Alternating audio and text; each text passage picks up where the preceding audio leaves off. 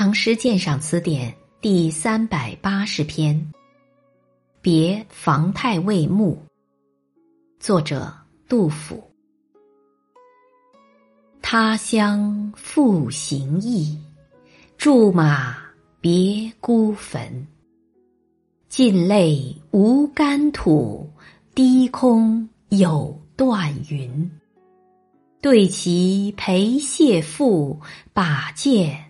觅徐君，唯见菱花落，莺啼送客闻。房太尉即房管，玄宗幸蜀时拜相，为人比较正直。至德二载（公元七五七年），为肃宗所贬。杜甫曾毅然上书力谏，结果得罪肃宗，几遭刑戮。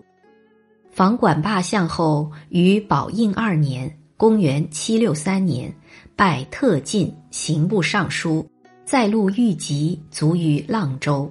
阆州治所在今四川阆中。死后赠太尉。二年后，杜甫经过阆州，特来看望老友的坟。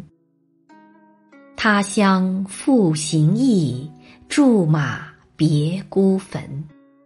既在他乡，复值行役之中，公事在身，行色匆匆。尽管如此，诗人还是驻马暂留，来到孤坟前，向网友致哀。先前堂堂宰相之墓，如今已是穷穷孤坟，则房管的晚年坎坷、身后凄凉，可想。尽泪无干土，低空有断云。无干土的缘由是尽泪，诗人在坟前撒下许多伤悼之泪，以至于身旁周围的土都湿润了。诗人枯木之哀，似乎使天上的云也不忍离去。天低云断，空气里都带着愁惨凝滞之感，使人倍觉寂寥哀伤。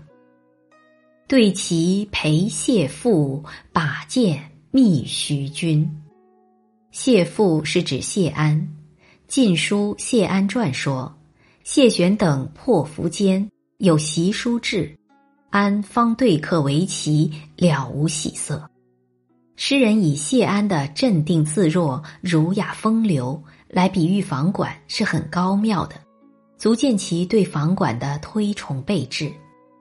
下句则用了另一典故：西汉刘向说苑载，吴季札聘进过徐，心知徐君爱其宝剑，即还，徐君已没，解剑系其种树而去。诗人以严陵季子自比，表示对网友的深情厚谊虽死不忘。这又照应前两联，道出为何痛悼的原因。诗篇布局严谨，前后关联十分紧密。唯见菱花落，莺啼送客闻。唯字冠两句，意思是只见菱花纷纷落下，只听见莺啼送客之声。这两句收尾显得余韵悠扬不尽，诗人着意刻画出一个幽静肃穆之极的氛围，引人联想。菱花飘落，似泪珠纷纷；啼莺送客，亦似哀乐阵阵。此时此地，唯见此景，唯闻此声，格外衬托出孤零零的坟地与孤零零的吊客的悲哀。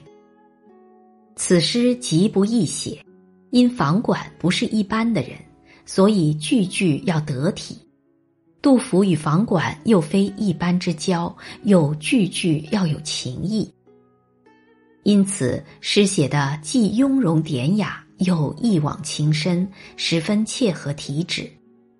诗人表达的感情十分深沉而含蓄，这是因为房管的问题，事干政局，已经为此吃了苦头的杜甫自有难言之苦。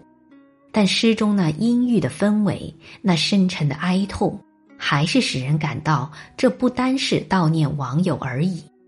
更多的是诗人内心对国家的阴忧和叹息。对此，只要仔细揣摩，是不难体味到的。